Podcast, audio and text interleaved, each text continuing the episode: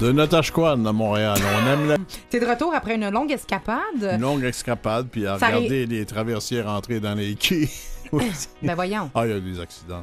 Il y a des accidents. Parce que là, tu reviens du Nord, on va se le dire. La Côte-Nord. J'ai fait toute la Côte-Nord, ouais. Pour euh, des écrits qui viendront. euh, Pour des écrits qui viendront, pour deux émissions qui viendront aussi euh, dans la série d'aventures qu'on fait ici.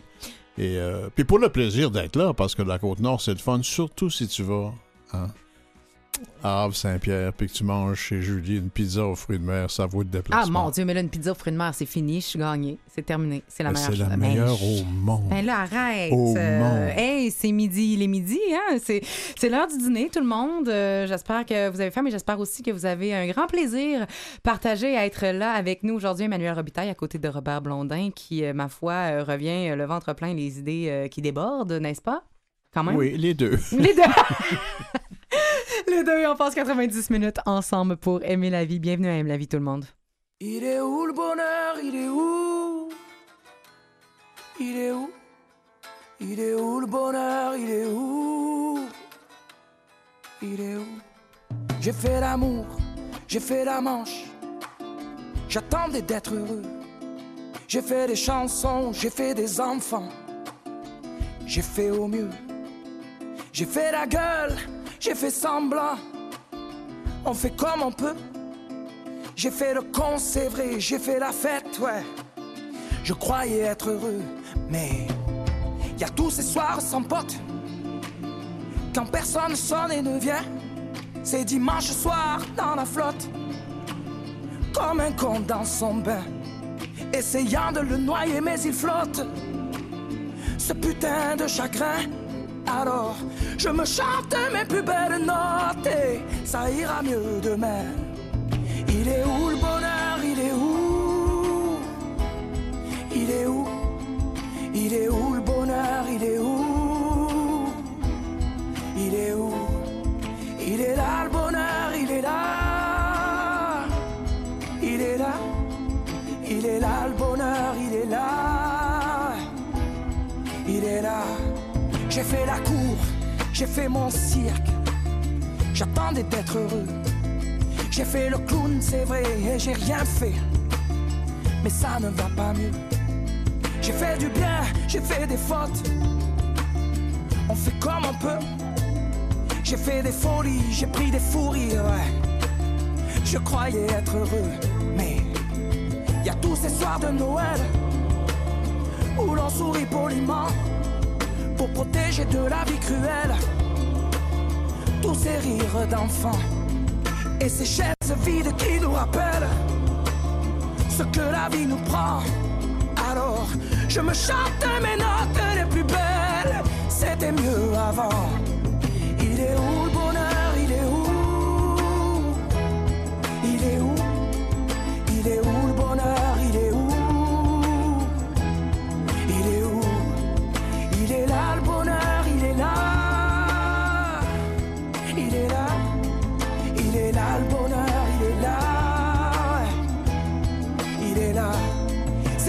Le bonheur.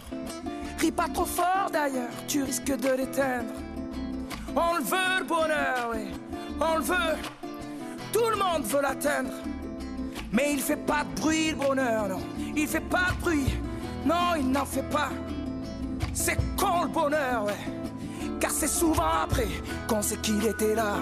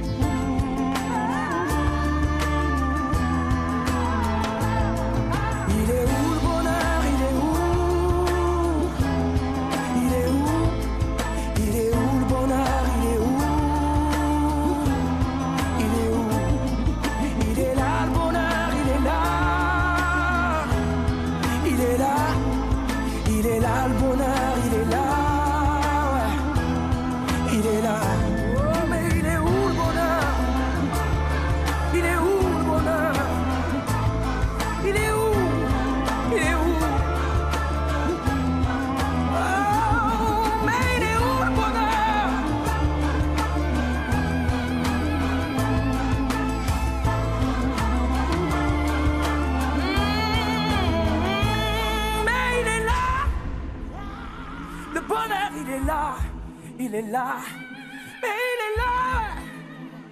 Le bonheur, il est là, il est là. Il est là et il s'agit de s'en apercevoir, mais il est là dans la mesure où on le construit quand même. Hein? Mais il y a la fameuse phrase de Michel Garneau qui dit la folle entreprise de la lucidité. faut voir clair, comprendre clairement les choses, puis on les voit mieux tout à coup. On peut vraiment les fréquenter. Comme le bonheur, par exemple. C'est intéressant que tu parles de lucidité parce que souvent, la lucidité, ou du moins, les, on, parle souvent de cette clarté. Tu sais, finalement, c'est de voir la vérité et les choses telles qu'elles sont, de voir clair. Et ne pas se compter de mentir. Et souvent, on va Hein? se dire, euh, la vérité est pas tout le temps. Elle fait, des fois, elle fait mal, elle fait pas tout le temps du bien, tu sais. Donc, c'est drôle que tu parles de lucidité. La vérité n'est pas bonheur. toujours bonne à dire, mais elle est toujours bonne à penser. Et à savoir. ben, à savoir, en tout cas. C'est nécessaire. À regarder, C'est hein. nécessaire. Mais je voudrais réaborder, on a déjà parlé de ça ensemble, mais on n'en parlera jamais assez, à quel point le bonheur est d'abord un droit dans la vie? C'est un droit parce qu'il est lié à la santé. On n'a pas cité les, les études à ce sujet, elles sont tellement nombreuses que la conclusion est claire. Bon, quand t'es pas bien dans ta tête, t'es pas bien dans ton corps non plus. Et souvent, quand tu vas pas bien dans ton corps, mieux vaut voir entre les deux oreilles si ça se passerait là plutôt que sur le rein gauche. tu sais. Ça- Mhm. ça, pourrait être là le problème. Est-ce que tu une- parles de, de psychosomatisation, de, du par mal à exemple, dit? tu sais, c'en- là? est une des manifestations. Puis Non, non, moi, je suis une adepte. Là. Oh, Ah oui. oui, oui. euh, moi, je pense que le corps à parle. Ah, oui, Mais si le bonheur est un droit, on a le droit de chercher, de le trouver, je ne sais pas, mais on a le droit de le chercher. The cas. Pursuit of Happiness, c'est ça le film avec Will Smith, hein? Puis ça Ben, c'est surtout, le premier, Oui. c'est surtout le premier article de la Constitution américaine. Bon. Mais c'est aussi un devoir. Ça, c'est moins connu. Pourquoi c'est un devoir? C'est un droit, c'est déjà beaucoup. Ça allait dire pourquoi c'est moins connu. C'est un devoir d'être heureux, de faire tout ce qu'il faut pour l'être parce que c'est contagieux. Si on veut aider les autres, la première chose qu'il faut faire, c'est pas de donner de l'argent à un tel ou à telle organisation ou aller travailler en Afrique ou aller aider les voisins ou travailler euh, dans, dans un quartier défavorisé, c'est d'être heureux soi-même parce que comme c'est contagieux, ça se sent autour de soi. Combien de fois, ça t'est arrivé, je sais pas combien de fois, quand tu rencontres des gens heureux, tu sors de là et c'est comme tu vas mieux sans savoir pourquoi. C'est vraiment contagieux. C'est donc un devoir. C'est un devoir, puis on n'est pas, on n'est pas, euh, on n'est pas élevé pour ça. Souvent, on va être encore dans le judéo-chrétien, là, c'est très dans le sacrifice de soi pour l'autre. Et, et on, on ressent une certaine culpabilité quand on commence à penser Jusqu'à à se rendre malheureux pour les autres. là. malheureusement, et on comprend pas l'impact parce qu'on est en train de se priver à l'autre en faisant ça. On Moi, apporte dis plus souvent- à l'autre. Moi, souvent, je dis arrête d'être égoïste. Là, le monde, comment, est-ce que c'est? Ben, tu, tu, tu prives le monde de qui tu es. Arrête de faire ça, tu sais. Reviens à toi. Absolument. Puis, puis c'est très vrai, ça. L'autre, l'autre euh, problème, quand on parlait au début de l'entretien, qu'on a maintenant sur la lucidité, Oui. de, de voir je, clair. savoir si tu t'en vas avec ça. Ouais, ben, je m'en vais à un endroit précis. C'est que pas trop loin. quand, quand, quand les humains se mettent à étudier les mécanismes du bonheur, ils, se- ils se rangent carrément, en très grande quantité, à étudier le malheur, pensant que si on comprend mieux le malheur, on va pouvoir débusquer là où se cache le bonheur. C'est faux. C'est complètement faux. Je vais donner des statistiques qui sont absolument incroyables. Écoute bien ça. Prends des notes parce que c'est des gros chiffres. Je pensais que tu allais Hein? me faire un test à la fin de l'émission. En psychologie, il y a eu plus de 10 000 articles sur la colère, 70 000 sur l'anxiété, 90 000 sur la dépression. C'est beaucoup. pas pire. Eh bien, dans tout ça, il y a eu 7% seulement sur le bonheur, sur les choses qui vont bien. On cherche ce qui va pas bien. À tel point qu'on étudie, là, pour prendre un chiffre global pour mieux comprendre le problème, on étudie 17 fois plus les aspects négatifs du comportement humain que ses aspects positifs. Quand on parle de folle entreprise de la lucidité, folle parce que peu de gens le font. Tout le monde se garoche à essayer de comprendre les causes du malheur. Il faut les comprendre, mais il faut mettre autant d'efforts pour comprendre les causes du bonheur. C'est ça, c'est de dire, c'est la comparatif. OK, pourquoi ces gens-là avec une même. Parce que, oh, mon Dieu, je peux me préparer longtemps de ces recherches-là. Mais, mais tout dépendant de la méthodologie et du but de ça. Simplement dire- qu'on s'en préoccupe, tu sais, c'est déjà énorme. Puis il y a tout un mouvement de psychologie positive aussi qui commence à émerger, qui a été, mon Dieu, critiqué et jugé dans, dans sa crédibilité longtemps, jusqu'à temps qu'on comprenne, qu'on se dise Hey, peut-être que finalement, il y a quelque chose d'intéressant dans mes pensées, créer mon environnement et euh, il y a tout ça. Tu sais, c'est pas parce qu'il y a des gens qui s'y intéressaient pas, mais c'était beaucoup plus difficile d'avoir une subvention en tant que scientifique. Je voudrais En terminer un 97, peu, je- on doit terminer là-dessus en revenant à la chanson qu'on entendait, Il est là le bonheur. De Christophe Maé, d'ailleurs. Il est où, il est où le bonheur? C'est que pour beaucoup de gens, on le cherche, on pense le trouver tout cuit, tout fait, ready-made. Tu sais, c'est du- c'est c'est vraiment là, du, du craft dinner euh, psychologique. Là. On peut pas faire ça. On peut pas trouver le bonheur. On peut pas se l'inventer. On peut s'entraîner au bonheur. Le bonheur en soi n'existe pas. C'est une démarche, c'est une attitude qu'on adopte, qu'on fait, on se force là derrière pour le faire. Et mais qu'on on- doit choisir à chaque seconde. qu'on doit choisir à chaque seconde. C'est un choix, c'est une décision. Il faut s'y entraîner comme on s'entraîne à toutes sortes d'habiletés. Il y a une habileté au bonheur. Merci, Robert.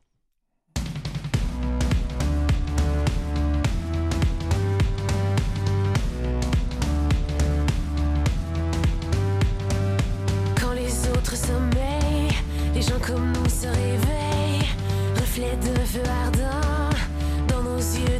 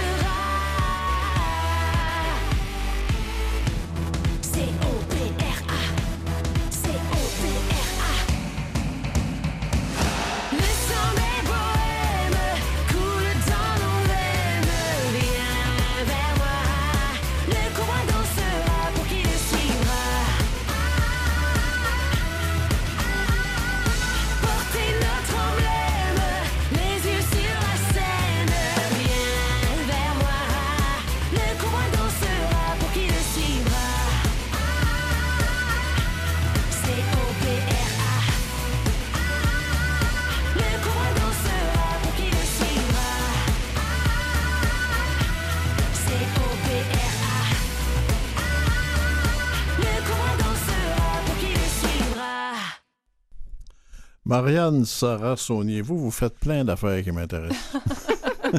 Vous Ah, faites de l'anthropologie, vous vous occupez de musique et des enfants, toutes des choses qui m'ont fasciné toute ma vie. La communication, on va, on va parler de tout ça. Parfait, on va essayer tout ça. Qu'est-ce qui vous a pris de faire une thèse sur des, des madames qui manipulent des cobras au lieu de vous occuper des gens qui sont trop fatigués à travailler dans les CHSLD? C'est une excellente question. En fait, c'est vraiment un concours de circonstances. Euh, j'ai voyagé euh, pas mal en Inde. J'ai, ah, au départ, en fait, j'ai découvert l'Inde à travers le projet euh, Jeunes musiciens du monde. Il y a une école qui a, été implantée dans, dans le dans le, nord dans le sud de l'Inde. Et puis moi, je suis musicienne à la base. J'ai fait mon bac en, en chant jazz. J'ai fait aussi mon conservatoire en piano classique. Donc, je m'intéressais beaucoup à la musique. Et à travers mes recherches, euh, mes, mes, mon séjour en Inde de bénévolat, je me suis intéressée à la musique indienne. Et parallèlement aussi, je suis une grande féministe. Donc, je me suis intéressée beaucoup aussi à la cause des femmes. Donc, pour mes recherches à la maîtrise, euh, j'ai été très téméraire. En fait, je suis partie en Inde euh, vraiment à la recherche de femmes qui faisaient de la musique. Et puis, de fil en aiguille, de, euh, à force de, de faire des contacts, j'ai rencontré une femme gitane, Calbelia, et elle, elle m'a ouvert vraiment à sa communauté. Donc, c'est là que j'ai découvert, en Qu'est-ce que qu'ils font, ces femmes-là- donc, en fait, pour se remettre en contexte, euh, je travaille avec une communauté qui s'appelle les Calbélia. Cal signifie euh, noir ou danger, puis Bélia veut dire qui rôde. Donc, c'est vraiment une évocation euh, au cobra, au danger, à la mort du cobra. Donc, euh, c'est une, c'est une communauté de charmeurs de cobra. Euh, ce qu'il faut savoir, c'est qu'en Inde, la- les castes sont basées vraiment sur des emplois, sur le travail que tu fais, sur le- ton travail économique. Ce qui fait que ça, c'est vraiment une communauté de charmeurs de cobra. De cobra. Ils sont reconnus pour ça. Cela dit, en 1972, il y a eu Ils une font loi- pour des raisons de spectacle ou pour des raisons Euh, de cheminement personnel? euh, c'est vraiment pour survivre. Donc, souvent, c'est relié à la mendicité. C'est leur seul euh, revenu économique.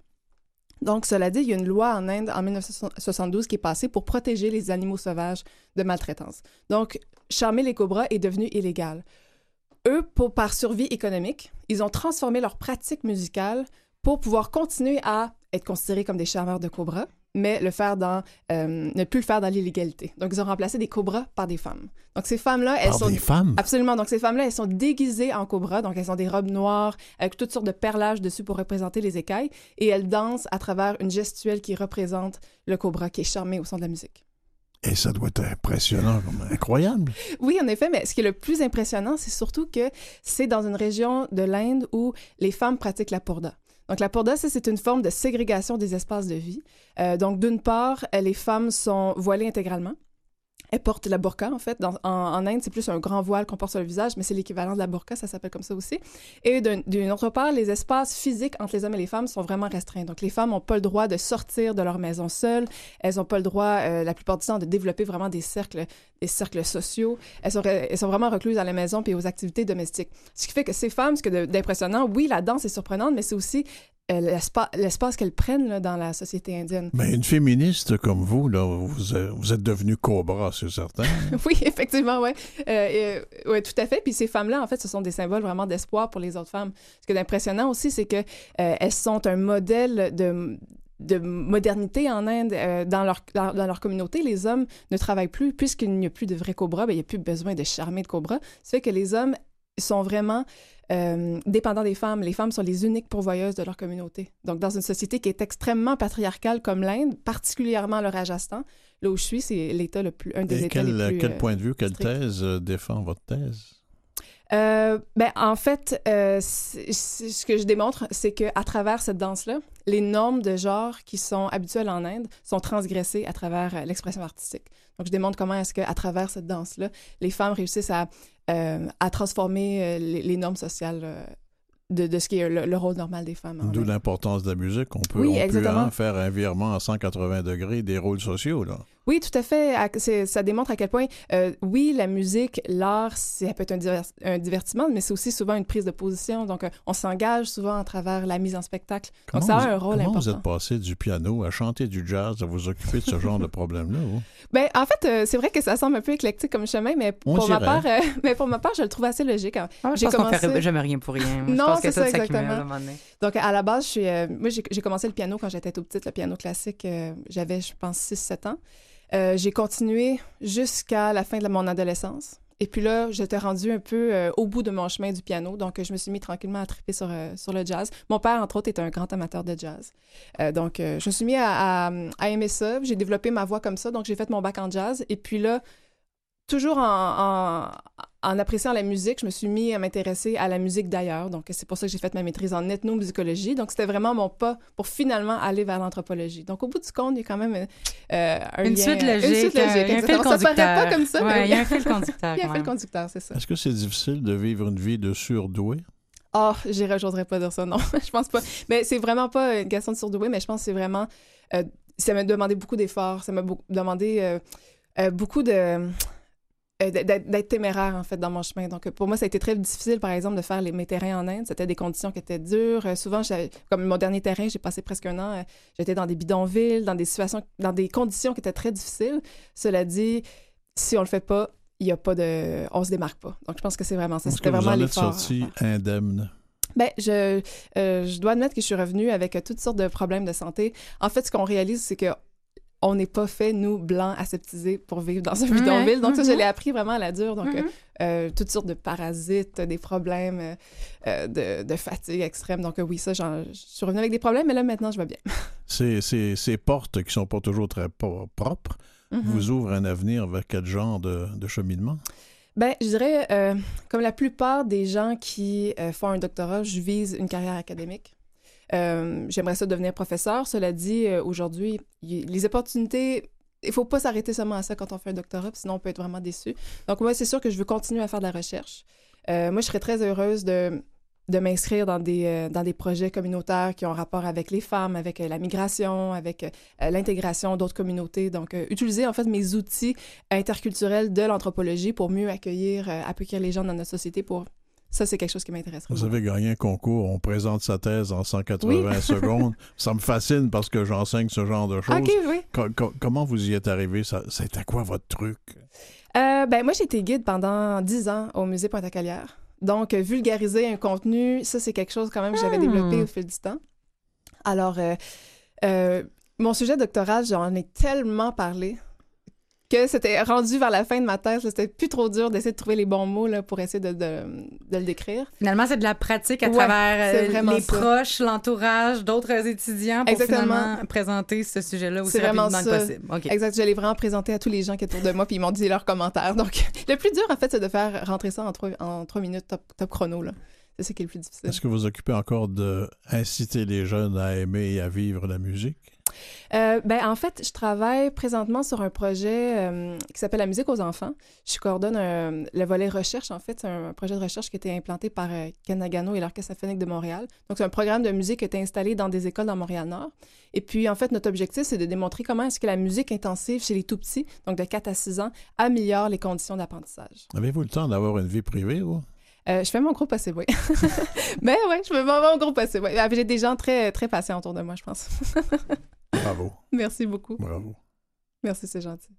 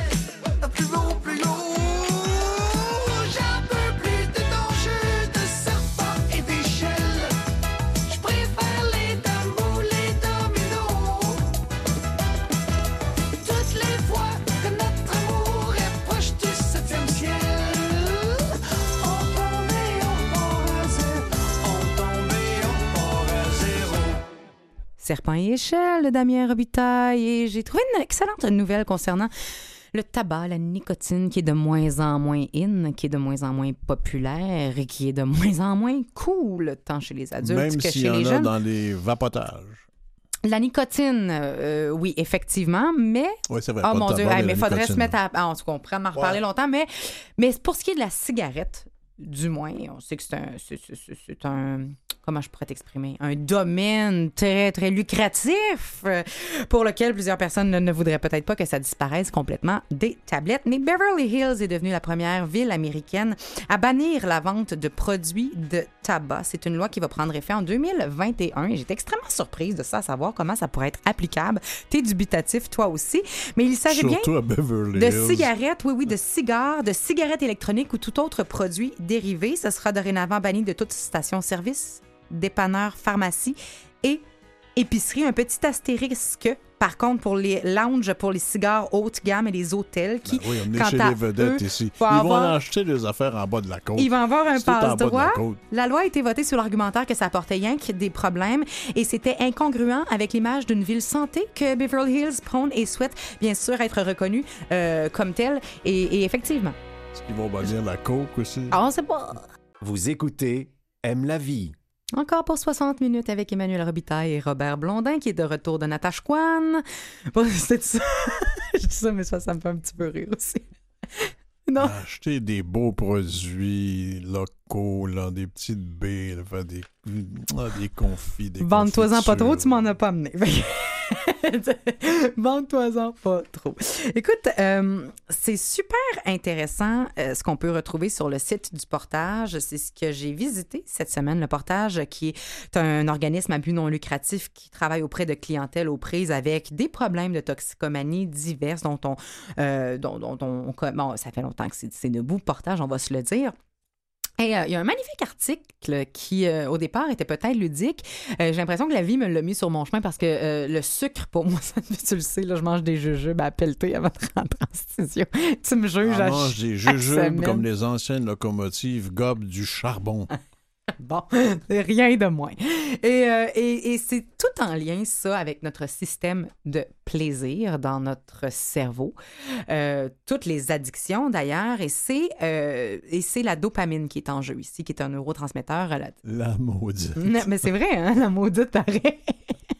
c'est tout de sa faute, ça. Hein? Pas de notre faute, c'est de la faute à la dopamine.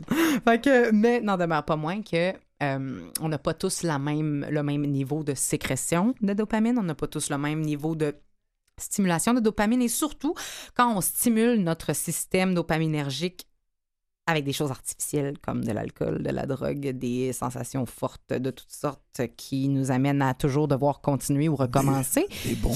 Des, Des bonbons. beaucoup de bonbons aussi. Ou de la cocaïne, c'est selon, on le sait pas. Hein? T'en parlais avant, avant la pause, on sait pas si ça va être banni de Beverly Hills ou pas avec la cigarette, mais la cigarette en fait également partie. Euh, ben c'est ça. Euh, des quand on n'arrête pas de le stimuler, ben c'est sûr que la sécrétion naturelle de la dopamine s'éteint tranquillement parce qu'on stimule toujours ça d'une manière extérieure, d'une manière temporaire, et, et, et c'est pas super. Donc le portage nous propose neuf moyens de euh, stimuler la dopamine de manière naturelle. On se comprend que ça va beaucoup aider les gens qui sont aux prises avec ces problèmes de toxicomanie ou de consommation de stimulation diverses de dopaminergiques, malheureusement avec des effets délétères. Mais la dopamine, ça sert aussi à la motivation, à la productivité, à la concentration. Ça nous permet de mieux planifier en plus de résister aux impulsions qui pourraient entraver nos objectifs et notre vie en général, qui sont les addictions. Veux-tu savoir ce qui pourrait t'aider euh, et aider tout le monde? Moi, j'ai pas de problème de bonbons, c'est toi.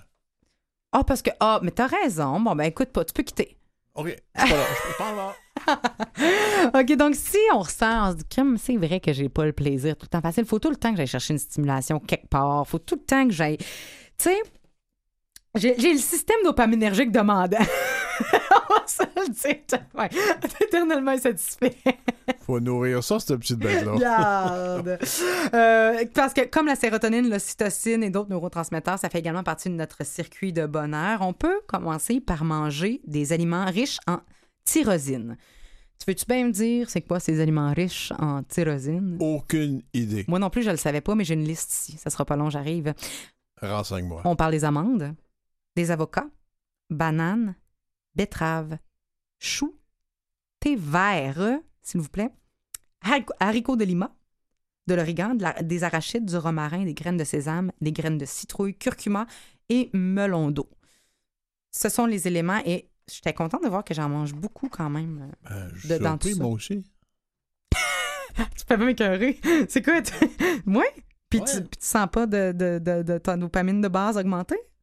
Écoute, je n'ai pas parlé depuis un bout de temps. euh, Je sais pas ce qu'elle fait de Faudrait que tu ailles parler parce que c'est de sa faute si, euh, si tu manques de plaisir dans la vie. À éviter à tout, à tout prix, et c'est là que je reviens avec le sucre, les gras saturés et les sucres, euh, notamment artificiels, qui, eux, ont les effets contraires et qui peuvent contribuer à un, eff- à un état dépressif, littéralement. Ça aide vraiment pas notre état euh, mental. As-tu compris? hein? Ah, je suis tellement. Dis, T'as-tu vu comment je file mal?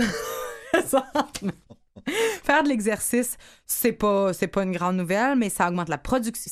La façon dont ça fonctionne, par exemple, peut être intéressante. Ça augmente la production de neurones et ça ralentit leur vieillissement. Ça aide à gérer les situations de stress également. C'est de cette façon-là que ça marche sur la dopamine précisément. Donc, marche, yoga, tai chi. Pas obligé de forcer. Là. Tu peux rester dans ta piscine si tu veux faire tes efforts. Moi, à ta place, j'arrêterais les prières du soir, puis je lirais ce texte-là tous les soirs. Tous les soirs, hein, effectivement. Passer plus de temps à l'extérieur, encore une fois, comment ça agit sur la dopamine. C'est les rayons du soleil qui permettent d'augmenter les récepteurs dopaminergiques. Sur une cellule, on a des petits trous. Puis là, il y a des choses qui rentrent là-dedans dans nos cellules. Des fois, c'est de la dopamine, des fois, c'est de la sérotonine. Si la cellule ne recapte pas la sérotonine ou la dopamine, c'est là qu'on a un petit problème parce que ça se, ça se ressent pas. Donc, si on augmente le nombre de canaux, leur ouverture, ben, on a plus de chances que ça, ça roule, que ça, la connectivité se, fasse et que ça fonctionne. Le bonheur est dans les ouvertures, t'as raison. Tout à fait. Méditer. Non, non, je vais continuer ma prière du soir. Méditer, reste là. Euh, ça crée euh, un état de, de plaisir beaucoup plus, euh, beaucoup plus long, donc moins immédiat. Mais c'est surtout toute activité qui nécessite de la créativité. Photographie, dessin, tricot, on en a souvent parlé, pleine conscience, ça fonctionne. Écouter de la musique libère de la dopamine au même titre que manger et faire l'amour. Manger du sucre, ça ne compte pas. Je rappelle, manger des, de- des avocats, des bananes, des betteraves, des amandes. J'essaie de m'en T'es- rappeler t'es par cœur. passé hein? sur faire l'amour un peu. Ben, je trouve que tu as resté accroché pas mal trop, toi. Mon âge, c'est tout ce qu'on peut Ah, faire, c'est s'accrocher. ça! Et euh, euh, les massages, le massage thérapeutique augmente la dopamine, la sérotonine. Ça permet de diminuer l'hormone de stress qui est le cortisol également. Caresser un animal, tu le sais, moi, j'ai trois chats et fréquemment, je- au retour à la maison, mes chats, je, je les aime. Euh, Non, mais non, j'ai pas dit chat, Robert. Non? J'ai pas dit chat, Robert. M'as-tu Attention. entendu dire quelque chose? Non. Moi non plus. OK, phew. Et ulti- parce que ça, on dirait que je te connais pas encore assez bien. Et ultimement, s'il n'y a rien qui marche, vous pouvez juste dormir. Hein? C'est bon? Dormir. Dormir, ça marche. Sérieux. Si vraiment ça va pas, allez, allez vous coucher. Ça va finir là. Et finalement, prendre une douche froide. Une douche froide, 14 degrés. Moi, sérieux, je la ferai pas. Celle-là, Ça, ça- c'est ça. C'est pas froid, 14. C'est frais, mais c'est pas froid. Ben, moi, je trouve ça désagréable. t'es pas baigné sur la côte nord récemment. là. Non, peut augmenter la dopamine jusqu'à 250% mais respecter le 14 degrés. Tu l'as fait? Arc. Ah non, j'aurais pas de fun. Je vous rappelle d'aller sur le portage, sur le site du portage qui est le portage.ca si vous voulez revoir cette liste-là ou encore si vous avez besoin d'aide pour quoi que ce soit ou si un de vos proches a besoin d'aide. Un petit bonbon. Pas tout de suite.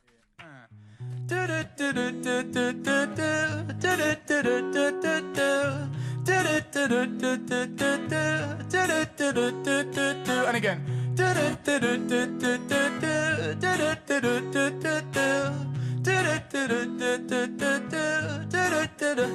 She said she was animal friendly. She could have never heard a fly. So when I caught her in Wendy's, I couldn't quite believe my eyes. She was chomping on a burger bigger than her head. Now I'll never trust a word she ever said. And I've got a question was everything we had a lie. All my friends were trying to warn me, but I didn't see the signs. Looking back, it was so obvious. They say that love is blind, and I guess I was too gullible. Cause now it's plain to see. She said she was vegan, vegan, vegan, just to get with me. Do do do do do do. Come on. Got bad paranoia. Questions running through my head, like when she said it was soya. Was it really milk instead? When she had a margarita trying to be discreet, she said it was a drink, but I saw the receipt. Now I wanna know ya. How many lies was I fed? All my friends were trying to warn me, but I didn't see the signs. Looking back, it was so obvious. They say that love is blind, and I guess I was too gullible. Cause now it's plain to see. She said she was vegan, vegan, vegan, just to get with me. Do-do-do-do.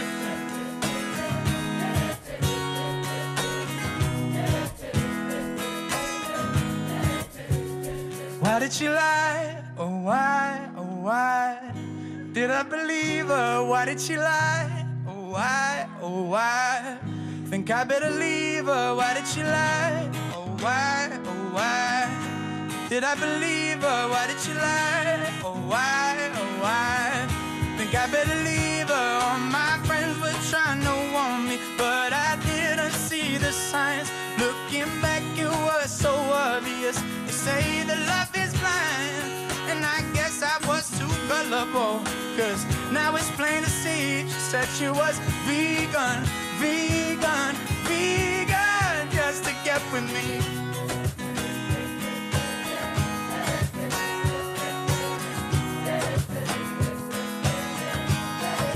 Just to get with me. Oh, oh.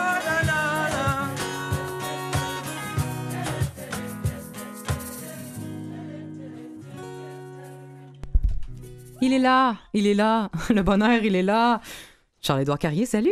Bonjour, bonjour à vous deux. Et bonjour. là, je veux juste dire à tous nos auditeurs que dorénavant, quand tu te présenteras pour ta chronique hebdomadaire, il y aura une entrée de jeu, ma foi, qui te dépeint euh, d'un. comme. j'ai- On a hâte. Je vais préparer quelque chose, tu vas voir. Oh mon Dieu, j'ai hâte. Mais en attendant, tu nous parles Oui. du bonheur d'être.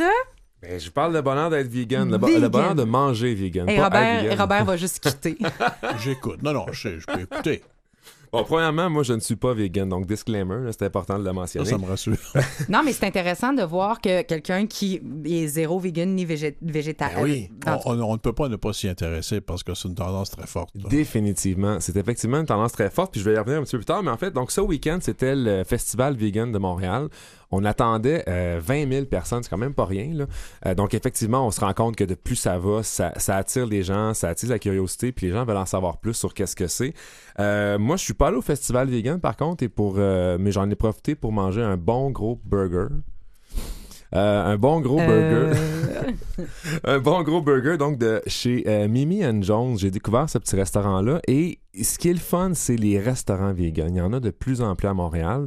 Euh, et là, je commence à faire le tour. Puis honnêtement, je trouve que ça vaut la peine. Vegan ou pas vegan, c'est vraiment une belle option. Mais c'est ça, je suis contente que tu fasses ta chronique parce qu'on se rend compte que c'est pas tout noir ou tout blanc. Exact. On peut incorporer. Peux-tu juste faire un résumé vite, là, vegan par rapport à végétalien, végétarien, vegan, c'est quoi là? Exact. Donc, vegan, en fait, là, c'est euh, c'est des gens bon, qui, qui ne mangent pas euh, de produits d'origine animale. Donc, ça veut dire que tout ce qui est viande, poisson, poulet, produits laitiers, ça, ça inclut le lait animal, bien entendu, euh, yogourt, fromage, beurre, euh, les œufs, le miel, euh, bouillon de viande, etc. Fait que c'est ça. Ça mange pas de ça. Qu'est-ce qui reste maintenant, une fois qu'on a enlevé Mais tout ça attends, c'est important parce que le vegan, lui, est encore plus. euh, C'est encore plus grave ou plus important. C'est un, un mode de vie, c'est-à-dire qu'il n'y aura pas non plus de produits animaux. ben, de- C'est ça. dans, dans, dans le- les, les produits à nettoyer, dans les euh, produits, euh, dans les, les vêtements. C'est vraiment Ouais. un mode de vie, là. Définitivement. Genre. Euh, et donc, si on revient à la cuisine, donc c'est sûr que ça va être une cuisine. La cuisine vegan va être beaucoup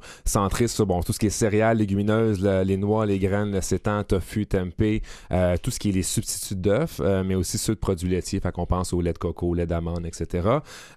Mais avec ça, on peut tout faire. Et c'est ça qui est impressionnant. On peut vraiment, Il vraiment n'y a rien tout qui n'est faire. pas remplaçable, en Ben fait. oui. oui. oui, Malgré que le fromage, j'ai eu beaucoup de misère à trouver quelque chose de Le satisfaisant. fromage, Je non? cherche encore. T'as-tu goûté au fromage? Oui, mais à date, il n'y en a pas un que j'ai beaucoup aimé. OK. Ça reste très faux. Donc, c'est un, c'est un choix que les gens vont faire, ben, bon, pour, pour, pour ça, pour une question de santé, pour, euh, en fait, pour, pour l'environnement, pour un traitement plus éthique des animaux aussi, euh, puis aussi parce que, bon, l'augmentation du coût de la protéine animale. Fait qu'il y a plusieurs choix qui peuvent motiver euh, les gens à devenir vegan. Faut savoir que, actuellement, il y a 52 selon l'Institut d'analyse en pardon, recherche et analyse agroalimentaire. Euh, il, y a, il y a quand même 52 des végétaliens, donc les vegans, qui ont moins de 35 ans. Fait que c'est une tendance qui est plus observable chez les jeunes.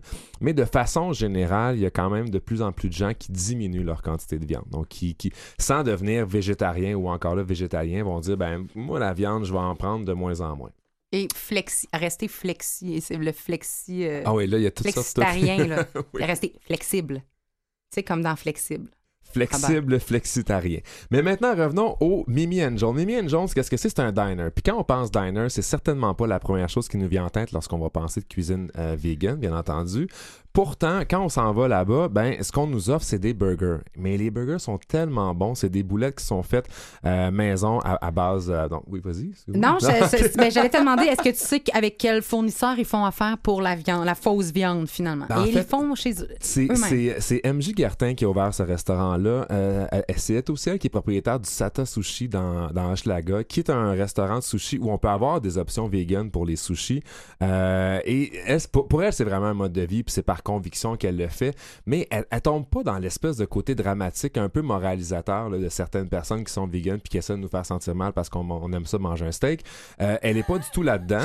Euh, mais au contraire, je pense que ce qu'elle veut faire, c'est de montrer que justement, euh, il y a des options le fun intéressantes. Puis même si on va manger là une fois ou deux par euh, de temps en temps, ben de- ça fait toujours bien un steak de moins sur le marché. Puis je pense que c'est un petit pas de plus euh, vers, vers, en fait, ça, vers le véganisme général. Bon, prenons ça comme ça. Ceci étant dit, là, je suis en train de me perdre dans ma Ben, phrase. tu m'as parlé de. par- Moi, je veux que tu fasses une parenthèse. Tu as parlé de ce super hamburger que tu as mangé, tu l'as même pas décrit. Je- Là, exactement, là, j'y arrive. Donc, on parle Ah, ok. boulette maison, un fromage que moi, j'ai trouvé délicieux, d'ailleurs. Ouais, mais attends, c'est ça, faut que, je- faut que je continue à chercher, donc je prends toutes les nouvelles adresses. Non, c'est bon. Maillot épicé maison, tomates, cornichons, laitue, oignons caramélisés, champignons sautés. J'ai accompagné ça de petites bouchées de tofu pané avec une sauce érable Dijon. Euh, puis j'ai complété avec une petite bière sans alcool. Fait que tout ça ensemble, c'est quelque chose d'assez santé, merci. Mais en même temps, c'est c'est l'expérience du diner. Moi, j'ai un chum qui, qui, qui adore, c'est un gourmand, là, il adore les milkshakes. Là. Salutations à Mitch. Mais il, me dit, et pour vrai, c'est un des meilleurs milkshakes qu'il a mangé qu'il a bu de sa vie, en fait, au Mimi and Jones. Mais mais il n'y a pas de lait. Non. Mais c'est qu'on a tellement de préconceptions, on a tellement peur de perdre le goût, mais on, c'est, puis- tu l'as, tu l'as bien dit, là, toi, toi, t'as mangé santé-ish, Ouais. on va se le dire, là. Pour toi, c'est peut-être... Ben, du tofu, c'est très peu calorifique. Ce qu'on doit Ouais. savoir aussi, c'est que c'est super bon pour la ligne. Mais vegan n'est pas toujours équivalent à santé, on va se non, le dire. si je regarde la portion de frites que j'avais, c'était pas nécessairement, effectivement. Ça veut simplement dire qu'on mangera pas d'animaux, mais ça veut pas dire qu'on va manger santé.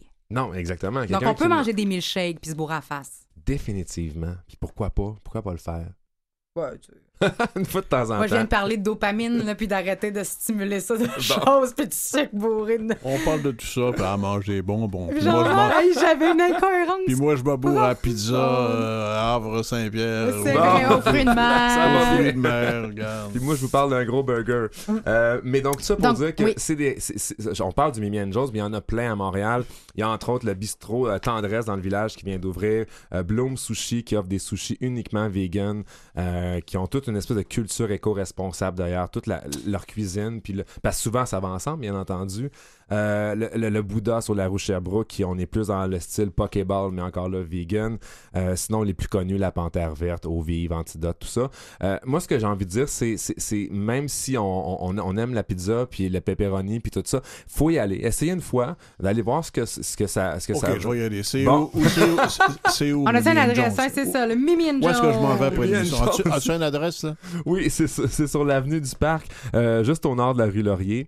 Euh, donc, euh, c'est, tout petit, mais ça vaut la peine d'y aller. Le décor est magnifique en plus. Il y a, il y a- il y a plein de vieilles photos des années 80. Moi, j'aime ça. Je trouve que ça fait un beau petit décor, mais c'est clean, c'est le fun. On a l'ambiance diner et ça nous permet de voir justement comment on peut être créatif dans une cuisine sans avoir recours à des euh, tous produits ou sous-produits animaux. Promis, j'y vais. Excellent. Merci. Ah, c'est un plaisir. À la, semaine, prochaine. Bien sûr, merci.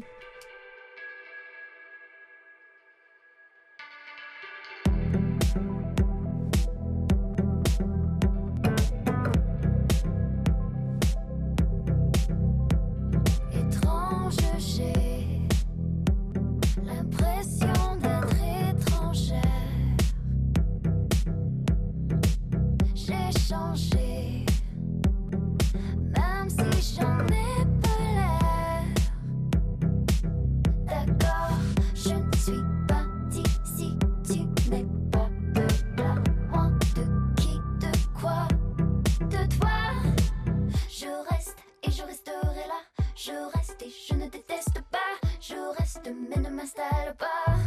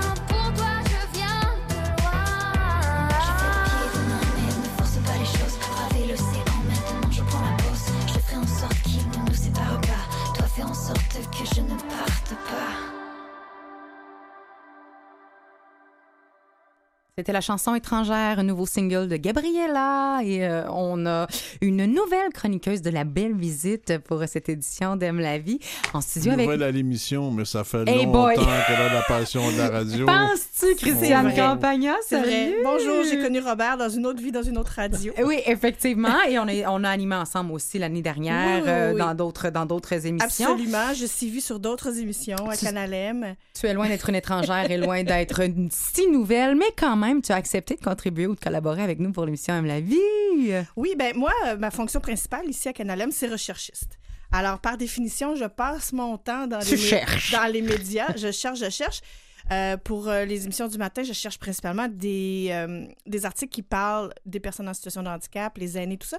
Mais je voyais passer plein d'autres nouvelles qui concernaient l'inclusion et souvent des bonnes nouvelles parce que on s'améliore, fort heureusement. C'est intéressant ce que tu dis parce qu'on s'améliore, ça veut dire que oui, il reste du chemin à faire, mais on peut regarder aussi ce qui est fait. Puis inclusif, c'est pas juste, on parle pas juste avec euh, des, des handicaps physiques ou visuels ou peu importe, moteurs ou. Ça va être très varié, vous allez voir aujourd'hui. ça. euh, ça va vous donner une petite idée. On- la direction dans laquelle on s'en va. J'ai tellement hâte. On commence par quoi, Christian? Ben, on va revenir sur les Emmy Awards qui avaient lieu dimanche Oui. soir, donc les prix de la télé américaine, l'équivalent de chez nous les Gémeaux, Oui. si on veut.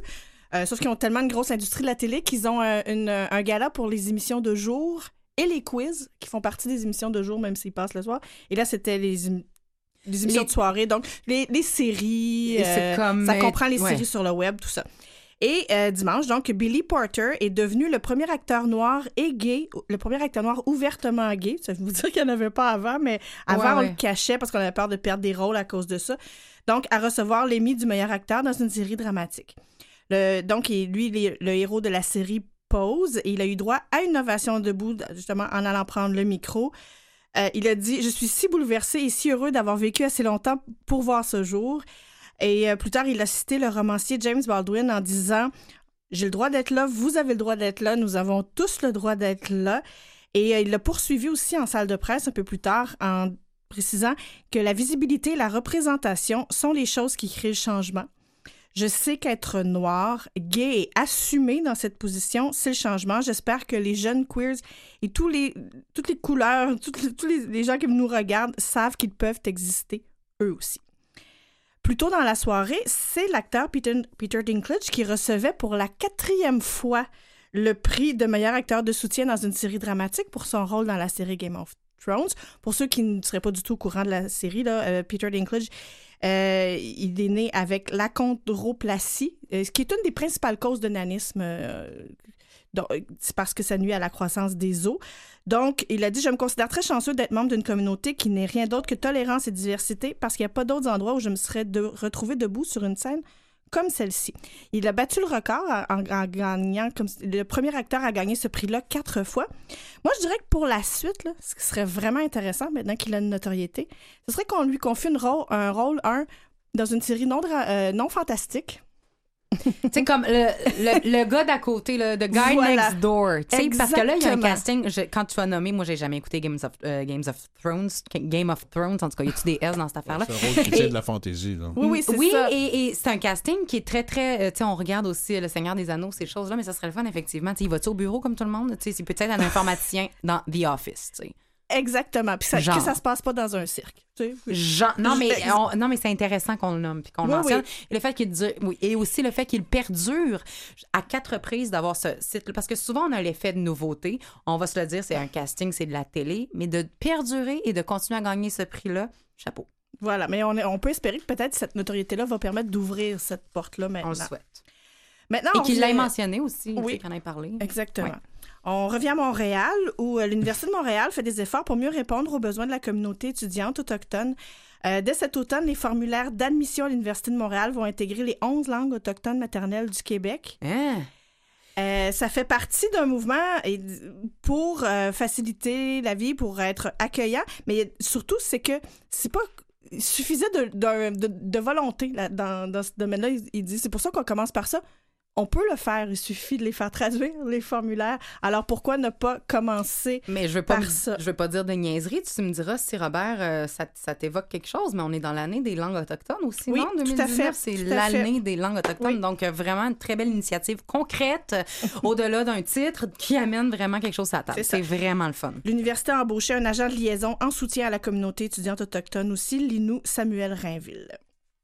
Et un peu dans cet esprit-là, le Musée des Beaux-Arts accueille euh, au sein de son équipe une conservatrice médiatrice en art inuit. Elle s'appelle Lisa Kiluki.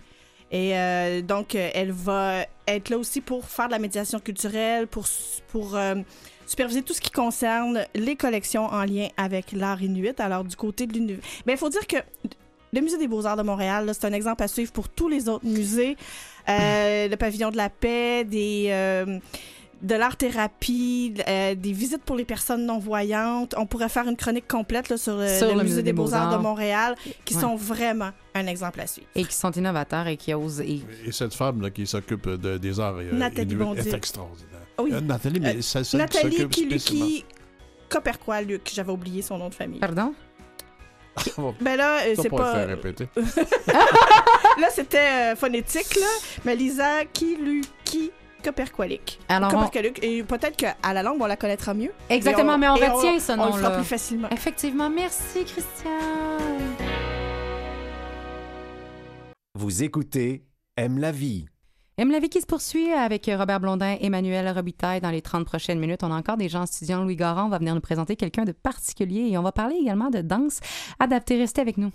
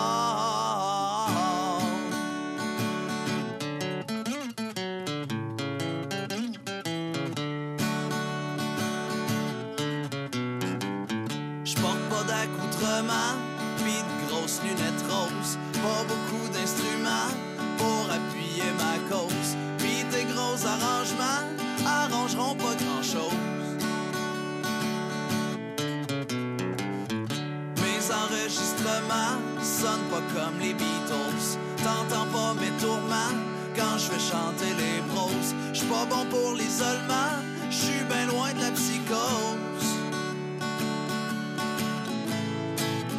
Juste un gars ordinaire qui a des affaires à dire. Pas de succès planétaire, rien à approfondir. Pas besoin de partenaire, je me débrouille bien tout seul. Jusqu'à ce que le propriétaire me dise de fermer ma gueule.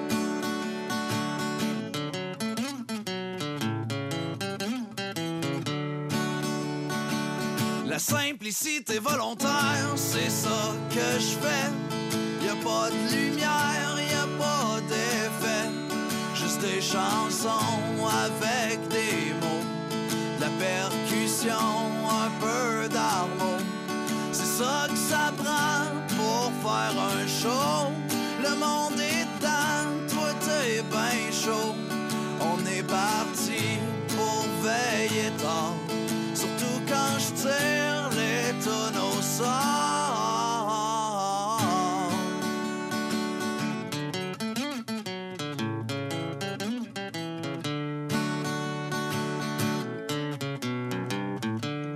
besoin de maquillage, pas besoin de moniteur.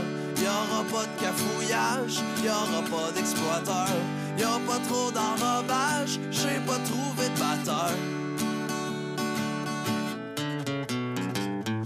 J'haïs ça l'ostinage, j'haïs les profiteurs. Pas beaucoup d'outillage pour construire en hauteur. Puis quand je pars en voyage, j'ai pas d'admirateur. Juste un gars ordinaire qui a des affaires à dire. Pas de succès planétaire, rien à approfondir. Pas besoin de partenaire, je me débrouille bien tout seul. Jusqu'à ce que le propriétaire me dise de fermer ma gueule.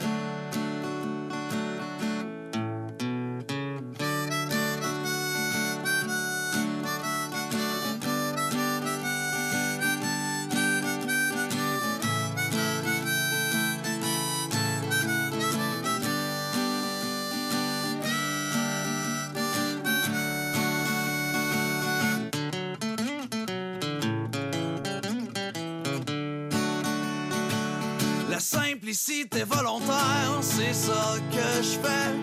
Y a pas de lumière, y a pas d'effet.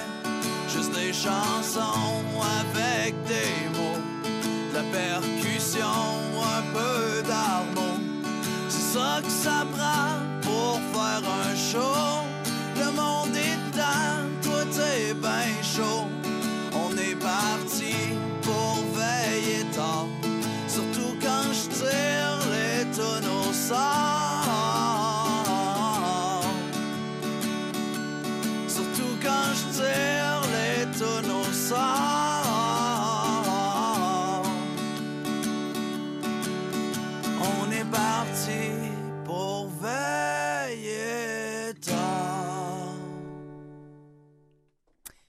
Simplicité volontaire, Joe Robichaud qui nous met la table pour euh, Louis Garon qui est en studio avec nous. Salut Louis. Bonjour. Je, je t'ai appelé affectueusement notre chroniqueur social parce que gentil, ça ça. apporte tellement de belles initiatives qui se passent autour de nous et c'est encore le cas aujourd'hui. Ben, on essaie de les publiciser le plus possible hein, parce qu'il y en a beaucoup des actions individuelles qui sont prises par des citoyens engagés. Surtout Euh, quand c'est inspirant et qu'on peut les imiter. Euh, oui, en fait. euh, tout à fait. Et, et c'est le cas de, de- de mon prochain invité, euh, Pascal Grenier, qui est coordonnateur du groupe de simplicité volontaire de Québec. Alors, bon, on sait tous, hein, on est dans le sommet des Nations Unies sur euh, l'action climatique à New York présentement. Il est beaucoup question d'environnement. Et semaine qui va bien sûr se culminer avec cette marche pour le climat à, à Montréal, marche à laquelle va participer Greta Thunberg, hein, euh, la, grande, la militante activiste suédoise. L'activité humaine, vous le savez, est souvent identifiée comme la principale responsable du réchauffement climatique.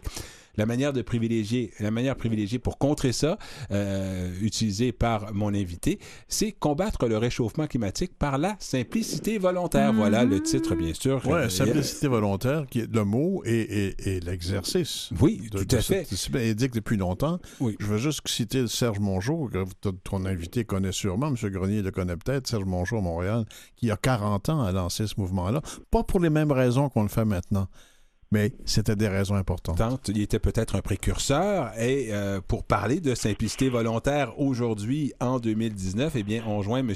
Pascal Grenier. Bonjour, M. Grenier. Bonjour. Alors, on identifie, on identifie souvent la protection de l'environnement aux jeunes, hein, euh, pour qui c'est l'une des principales préoccupations. Sans dévoiler votre âge, M. Grenier, d'où provient euh, votre fibre écologique, vous? Ah mon Dieu, ben, ça date de mes de mes 20 ans à peu près quand j'ai lu le livre euh, Small is Beautiful en 1970. euh, c'est là que j'ai eu la piqûre. Ensuite, plus tard dans ma vie, j'ai lu le livre de Serge Mongeau dont vous faisiez mention. Puis je me suis dit, mais c'est moi, ça, la simplicité volontaire, c'est comme naturel chez moi. Mais ça vous a pris quand même un certain temps parce que cette simplicité volontaire, oui, vous l'aviez en vous, mais vous ne l'avez pas exercée tout de suite parce qu'à une certaine époque, vous étiez le couple parfait, les enfants, la banlieue, les deux voitures. Hein? Vous avez Oui, oui, c'est ça. J'ai passé par euh, la banlieue éloignée avec deux voitures, quatre enfants. Ensuite, je suis venu en banlieue plus proche, ce qui m'a permis de vendre une auto. Puis ensuite, je me suis installé euh, à Limoilou, dans un quartier dense à Québec. Là, j'ai laissé ma voiture lors de mon divorce. J'ai laissé ma voiture à ma conjointe pour euh, régler le divorce. Et puis, euh, je me suis donc pas acheté de voiture tout de suite. J'ai décidé d'essayer de vivre sans auto. Je me suis abonné à Communauto, l'autopartage. Et puis avec l'autobus, avec la marche, je me tire d'affaires très bien comme ça depuis huit ans. Mais entendons-nous, laisser sa conjointe, c'est pas un geste de simplicité Non, c'est ça, on volontaire. va pas mélanger personne. ici. Ah, ça, ça va pas avec la simplicité volontaire. C'est Mélangeons d'autres raisons. Euh, Pour ceux qui ont du mal à, à- à s'imaginer hein, euh, sans voiture, hein, pour une certaine génération Mm-hmm. qui ont eu des voitures déjà depuis euh, leur tendre enfance, qui ont vu leurs parents, bien sûr, avoir des Ah voitures, oui. leurs frères et tout ça, qu'est-ce que vous pourriez leur dire afin de les rassurer? hein? Parce que euh, de laisser sa voiture comme ça, c'est quelque chose qui peut être inquiétant à la base. Oui, ça paraît inquiétant. On, bon, pas moi-même, je pensais pas que j'arriverais à faire ça, mais j'ai réalisé que ça me donnait une plus grande liberté, aussi contraire que ça puisse paraître. Des fois, on pense que avoir une auto, c'est avoir la liberté. Mais vous savez, quand on a une auto, on s'inquiète continuellement de son auto. Où est-ce qu'elle est stationnée? Est-ce qu'elle va être vandalisée? Est-ce que je vais me la faire voler? Euh, c'est ça, toutes sortes de, de- de choses qui nous font nous inquiéter. Puis aussi, ne pas vivre sans auto, ça m'a permis de vivre selon mes valeurs écologiques, Mais en je- plus de me permettre d'économiser beaucoup d'argent. Parce qu'il y a l'aspect financier qui n'est pas négligeable. hein. Une voiture, pas ça coûte cher. négligeable. Euh, je considère, moi, que mon, mon budget de transport est à peu près de 2000 dollars par année. Alors que de posséder une auto, selon le CAA Québec, c'est de 3 à 5 fois ce montant-là. Est-ce que vous faites d'autres gestes que, que l'auto? Ben oui. et, vous savez, la simplicité volontaire, nous, c'est plutôt l'approche individu à individu plutôt que l'approche par la- la- la- les gouvernements ou les entreprises. On a identifié cinq façons de, de réduire les GES, on dit sans que ça fasse trop mal à partir de la simplicité volontaire c'est diminuer la grandeur de son logement. Il y a beaucoup de gens qui vivent dans des logements qui sont trop grands. Souvent, c'est des gens, on appelle ça le nid vide. Les parents, les enfants sont partis de la maison, les parents restent dans leur Dans grande maison. ouais. Alors ça, c'est une façon de réduire euh, sa consommation, réduire l'en- pour l'environnement sans que ça fasse trop mal. Aussi, la réduction de la taille des voitures. On achète de plus en plus de camions légers au Québec. Anciennement, on, avait des voitures compactes. On était très bien avec des voitures compactes. Comment ça se fait qu'aujourd'hui, il nous faut des camions? Ben, il y a aussi, il y a- mais c'est ce qu'on vend également par la publicité, la sécurité également. hein. On pense aux jeunes familles euh, qui souvent, ah bon, une voiture, ça semble être petit. Peut-être qu'on veut protéger les enfants. C'est un phénomène de, de- peut-être de surprotection. Euh, je me suis pas vraiment penché sur la question, mais souvent, c'est c'est c'est souvent la raison évoquée par euh, des amis qui ont des jeunes enfants. Pourquoi ils ont acheté des, des, des véhicules utilitaires sport? C'est la question de sécurité. C'est souvent la première On achète hein. plus gros pour pouvoir écraser les autres. C'est pas un ben, ben bon comportement. Vous savez, si tout le monde achète de plus en plus gros, ce qui se produit, c'est un peu ridicule. Euh, Une autre façon oui. qu'on propose aux gens pour réduire les GES, c'est de limiter les voyages en avion. Mais vous savez, ça, c'est pas, c'est pas toujours, c'est pas toujours facile, ça, parce que les gens, le, ce souci de voyage également, les gens veulent visiter, sortir de leur environnement, ils ont des endroits à, à visiter également, euh, mais il y, a, il y a une façon de contrer ça également par, on plante des arbres, des choses comme ça, une initiative qui est, euh, qui est également prévue à cet effet. Ouais, la compensation carbone, mais ça limite pas Non. vraiment la, la production de CO2. Vous savez, euh, l'avion s'est rendu une vraie maladie dans notre société. Tout le monde veut voyager. Tout le monde. C'est plus mais abordable on aussi pourrait qu'à l'époque. hein. voyager moins loin. Et ça, ce discours-là, M. Grenier, ce discours-là que vous tenez, est-ce qu'il est, qu'il, quand même il est populaire, il est bien reçu chez les gens de votre génération ou on vous dit que non, euh, Ben, ans, ça sera, ça le, combat, ça de- sera le combat de, de la nouvelle génération? Excusez, j'ai pas compris. Non, est-ce que c'est bien reçu ou les gens, par exemple, de votre génération disent, ben non, non, regarde, nous, on a, on a eu nos combats, nous, eu nos luttes, c'est à eux. Et on va aller maintenant. dans le sud l'hiver. On va aller dans le sud l'hiver. euh, on a travaillé fort pour ça. Puis euh, euh, nos privilèges, on les a durement acquis. euh, c'est à eux de maintenant de faire leur part. Oui, ça c'est une, une, euh, un raisonnement un peu égoïste, si vous voulez. là. Il y a des gens qui ont, ils ont cet avis-là.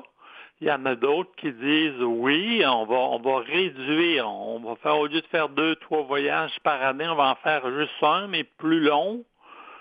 Et puis, euh, de plus, moi, il y a 10 ans, 15 ans, quand je commençais à parler, quand j'ai entendu pour la première fois parler de ça, réduire l'avion, j'étais comme surpris.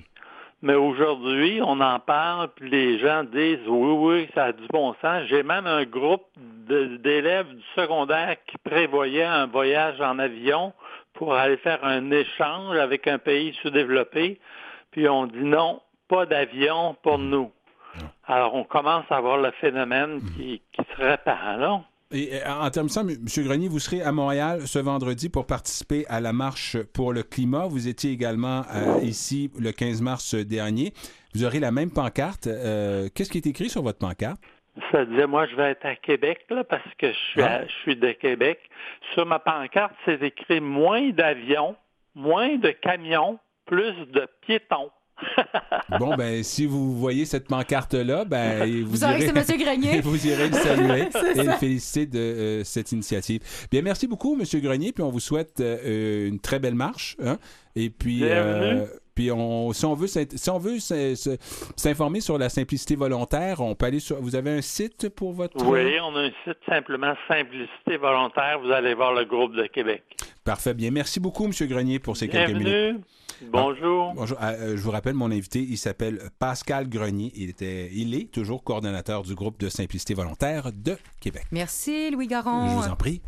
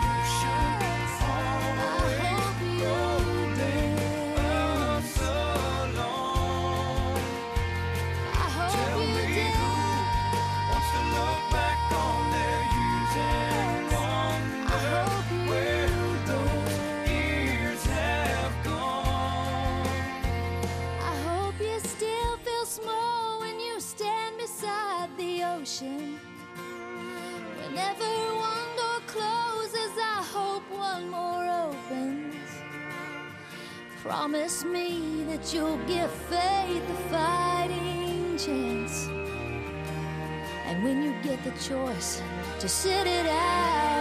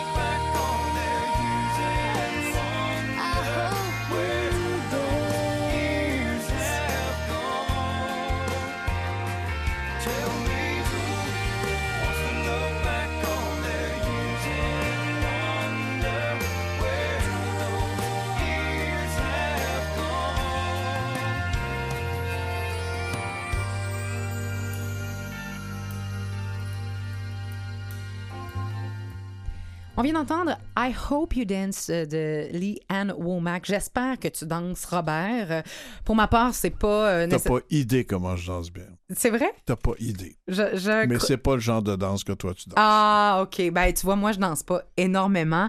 Mais ça serait potentiellement possible, peut-être pour moi, mais en tout cas, c'est possible pour tout le monde. Plus qu'on peut le penser, du moins. Parce que, euh, ben, non, mais c'est vrai, parce que quand on pense danse, on pense professionnel. Ben, même malgré qu'il y a des émissions où les stars dansent et qu'on se rend compte qu'on n'est pas obligé d'être super bon pour avoir ben du fun. Mais les grands ballets canadiens se sont occupés euh, d'une plus grande partie de la population parce que pour être dans les grands ballets canadiens, il faut avoir un certain niveau de discipline et de talent. On va se le dire que c'est un mélange. On parle du Centre national de danse thérapie. Pour nous en parler davantage, on a en studio Émy Héloïse Mayou, qui est responsable du centre, du centre dis-je. Salut euh, Émy Héloïse. Bonjour. Gestionnaire du centre euh, de, de danse thérapie. Il y a plusieurs éléments que vous proposez. Vous êtes tout d'abord une division Mhm. des grands ballets. Bon, Oui. Donc, vous faites partie, vous êtes une branche euh, de cette magnifique organisation-là. Et là, on parle de danse adaptée et de danse thérapie, qui sont deux pans différents. Exactement. Donc, euh, oui, en fait... Comment se différencie-t-il? on a commencé, en fait, quand le centre a été créé en 2013, avec... euh, on s'est concentré sur la danse-thérapie, qui est vraiment une approche euh, plus clinique, dans le fond, où, où on a des professionnels qui sont formés tant euh, en danse, bien sûr, mais aussi dans tous les aspects psychologiques et thérapeutiques, qui vont aller euh, accomplir un, un- un objectif clinique avec une clientèle particulière. Donc, par on traite quelque chose. Exactement. Fait qu'on a fait beaucoup ça dans des hôpitaux, dans des écoles, dans des, euh, dans des euh, institutions de santé mentale. Et euh, depuis 2017, quand on a emménagé dans l'édifice Wilder au centre-ville de Montréal, on a ouvert un deuxième pan où, en fait, on donne des cours de danse adaptés. Donc ça, c'est quelque chose qui se veut peut-être un petit peu plus accessible à la population en général, où on donne des cours qui se veulent à la base récréatifs. Donc, c'est très ludique. Il n'y a pas de but nécessairement, euh, je Non, dirais pas médical, mais de Non, traitement ou de prévention. Fait qu'on vient là pour s'amuser. Cependant, ces cours-là sont adaptés aux besoins d'une clientèle en particulier. Donc, par exemple, on a commencé avec des enfants autistes, on a fait des cours avec des enfants qui ont une trisomie, on a on fait des cours aussi avec des adultes qui ont euh, des handicaps physiques. Donc, euh, mais on parle euh, Parkinson, euh, Parkinson, entre autres. oui, il y, en a, il y en a plusieurs et ça se développe à chaque année. Mais c'est vraiment, le but à la base, c'est que ces gens-là viennent chez nous puis puissent avoir accès à la danse, en fait. Et ces enfants-là euh, qui ont un trouble du spectre de l'autisme ou Mhm. encore euh, qui présentent la trisomie 21, est-ce que euh, ils ont quand même, c'est des enfants avec des besoins particuliers, des Oui. besoins spéciaux. Les personnes qui donnent les cours doivent connaître leur réalité nécessairement. là. Oui, tout à fait. Donc, c'est sûr qu'on fait affaire avec des professionnels. Dans nos cours de danse adaptée, notre modèle, c'est qu'on a toujours deux professionnels dans la salle. On a un professeur de danse, donc, qui est évidemment formé pour euh, donner les cours, euh, mais qui a évidemment une petite formation euh, de plus sur la clientèle euh, avec laquelle il va travailler. Toujours accompagné d'un professionnel de la santé qui est généralement un danse thérapeute. Donc, le danse thérapeute, là, le par exemple, ou ça peut être un ergothérapeute, un physiothérapeute, un psychologue, est toujours là en soutien au cours de danse. Donc, par exemple, si on prend euh, les enfants autistes, s'il y a un jeune qui se sent un peu moins bien, qui, qui fait une crise, ben, le thérapeute est là pour vraiment le ramener dans le groupe puis l'aider à se sentir bien, en fait, pour qu'il puisse continuer l'exercice de la danse ensuite. Et là, on parle de danse euh, adaptée. As-tu une question, Robert? T'as l'air... euh, Non, c'est c'est- Oui. ben, c'est le côté ludique, ben, le côté loisir Oui. qui, qui m'intéresse. Ça, c'est pas uniquement pour les enfants, c'est pour les adultes aussi. Non, tout à fait. On a beaucoup de cours pour les adultes, même euh, on a plusieurs cours aussi pour euh, les personnes de 50 ans et plus, qui sont d'ailleurs euh, nos cours les plus populaires. On parle- on parle de danse, Oui, on parle des grands ballets canadiens, de la, musique sur lesquels... Ça, c'est mon téléphone, ça? Il est tellement populaire. il est plus à Natashquan. Ça, c'est vraiment... Lâchez-le. Ça, ça arrive, ça, ça, dans, dans- dans les meilleures familles.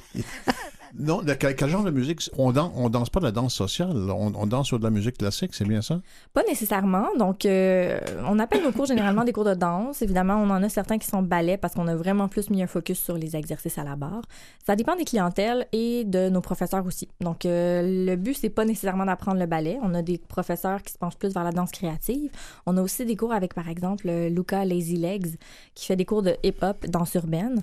Donc, vraiment, c'est... Puis, c'est pas le but c'est pas d'apprendre nécessairement non plus une technique. Donc à la fin de la session on fera pas un spectacle de ballet euh, du tout là Il n'y a euh, aucun élément de performance là-dedans. non exactement. Le but c'est vraiment on travaille sur le processus c'est que les gens viennent fassent partie d'un groupe s'amusent euh, voilà Développe aussi. euh, de la coordination également parce qu'il y a quand même des éléments potentiellement euh, d'apprentissage et d'habileté qui peuvent Oui. être développés là, Ouais, nécessairement. là. Exactement, c'est sûr qu'il y a un aspect thérapeutique quand même, mais c'est pas c'est pas le c'est pas ça qui est mis de l'avant dans le processus. C'est pas ce qui est important, mais on va revenir à cette danse thérapie-là parce que moi, Mhm. je veux savoir qu'est-ce qu'on traite, comment on le traite, et tout d'abord, comment la danse thérapie se différencie de la danse tout court? Parce qu'on le danse-tu différemment? Euh, non. non, mais tu sais, parce que, à quelque part, euh, la danse, ça reste de la danse. là. Oui, ben d'une certaine façon, la danse c'est Donc, comment on dirige ça pour aller faire une thérapie? Mhm, mhm. Euh, si je pense à, par exemple, euh, on, a, on a beaucoup de cours justement là, avec euh, les personnes âgées. Euh, avec eux, par exemple, la thérapeute ne va pas du tout leur apprendre des mouvements de ballet ou quoi que ce soit. Ça va être beaucoup autour de l'improvisation. Donc, c'est des gens qui veulent souvent euh, se créer un cercle social, qui ont vécu un deuil, par exemple. Euh, fait qu'on va utiliser la danse et le mouvement. En fait, en anglais, on dit Dance Movement Therapy, puis c'est probablement plus complet, en fait. On Euh, appelait l'expression corporelle il y a bien des années. hein. Oui, aussi d'une certaine façon, mais je pense, euh, je, je suis pas exactement familière avec l'expression corporelle, mais c'est encore une méthode là, euh, qui existe. Mais le, le thérapeute va venir amener euh, des, des mouvements ou des musiques qui vont aller chercher aussi dans l'émotion. Puis selon les mouvements que les gens font, il va pouvoir aller réagir par rapport à ça aussi. Euh, Donc, on fait des traitements de santé mentale également? oui, carrément. Donc, euh, on a travaillé dans des hôpitaux ça faisait vraiment partie d'un plan d'intervention. Je pense à, pour donner un exemple justement, on aurait, on a travaillé avec des jeunes adolescentes qui ont un trouble de santé alimentaire, de conduite alimentaire, pardon. Et puis, euh, oh, ça doit être très oui, challengeant. le mouvement, la relation au corps, c'était très difficile. Puis au début, quand, quand on a présenté ce projet-là, ils ont dit, ben, vous êtes un peu coucou, mais on va s'essayer. Euh, et puis, ça a Ben, été... c'est audacieux, mais je trouve Oui. ça brillant et en même temps fascinant. J'ai Mhm. hâte de voir qu'est-ce que vous avez fait. Ben, ce ça a eu un excellent euh, succès. Donc, on a, on a tenu le projet pendant quatre ans. Il y a eu beaucoup de recherches aussi là-dessus, mais ça a beaucoup aidé au niveau de l'ex- le- l'expression corporelle. Fait que, par exemple, les, les gens qui souffrent de, de- de ces conditions-là euh, sont un peu déconnectés par rapport à leur corps. Fait que c'est plus de se grounder, ne serait-ce que faire des exercices de respiration. Les premières séances, il n'y a, a pas eu de danse. là. ça a été de respirer, de s'étirer puis de réaliser un peu ce qu'on peut faire avec notre Une corps. prise de conscience de j'ai un corps Exactement. serait la base. Ouais. La deuxième chose, c'est je peux l'utiliser. La troisième chose, je peux l'aimer et ainsi de suite via des Exactement. mouvements et la danse. Et puis, oui, et puis bien sûr, avec chaque clientèle, euh, ça, va, ça va se manifester de façon complètement différente. Il faut dire, quand on va dans des contextes comme ça, que ce- c'est complémentaire à une thérapie euh, psychologique ou un traitement médical selon la, la- la condition de la Ouais. personne. là. Oui, tout à fait. Puis c'est encore plus pertinent quand on arrive à s'arrimer avec l'équipe euh, clinique en place parce que comme ça, on peut aller vraiment. euh, c'est comme dans ce, dans ce cas-là, ben, on voyait c'était quoi les objectifs avec cette adolescente-là, par exemple. Qu'est-ce qu'on voulait obtenir euh, avec son hospitalisation? Puis le fait que ce soit chapeauté par les grands ballets canadiens, Mhm. ça fait partie des grands ballets canadiens. Est-ce que ça peut pas éloigner certaines personnes en se disant ah non, moi, les grands ballets canadiens, oublie ça, la barre, sans faire de jeu de mots, est trop haute. Là. Oh mon Dieu, oui, t'es bonne, hein? Ah, moi, je peux pas m'en venir fatigué le Je trop. l'avais jamais entendu celle-là. Ouais, c'est ça. Euh, oui, ben en effet, il y a des gens qui nous posent des questions. Est-ce qu'il faut que j'aille de l'expérience en ballet? Est-ce que, bon, j'ai jamais dansé, mais c'est, c'est pas Ouais, grave, tu en fait. tues, tu sais, ouais. Non, non, tout à fait. C'est vraiment. euh, notre, notre vision, c'est vraiment que tout le monde peut danser, en fait. Puis tout le monde doit avoir accès à la danse. Et, et vous le faites par diverses façons, dont la danse-thérapie dont on vient de parler, avec divers problèmes, troubles psychologiques ou Mhm. corporels, et encore des cours adaptés. Est-ce qu'on peut encore s'inscrire pour l'automne? Parce que je le sais que c'est des cours que vous donnez, on peut y aller, là. Oui, exactement. Donc, euh, la session est commencée, mais les inscriptions sont ouvertes. Alors, euh, juste nous écrire, nous appeler. Et c'est pas euh, nécessaire d'avoir un problème dans thérapie. On peut y aller simplement pour s'y amuser. Là. Exactement. Je vous arrête, tout le monde, grandballet.com, grand ballet avec un S pour s'inscrire. Amy Héloïse Mayou, merci infiniment d'être Venu nous partager ce que vous faites. Merci Robert, Jean-Sébastien, Louis, Claire, merci tout le monde. À la semaine Semaine prochaine. prochaine.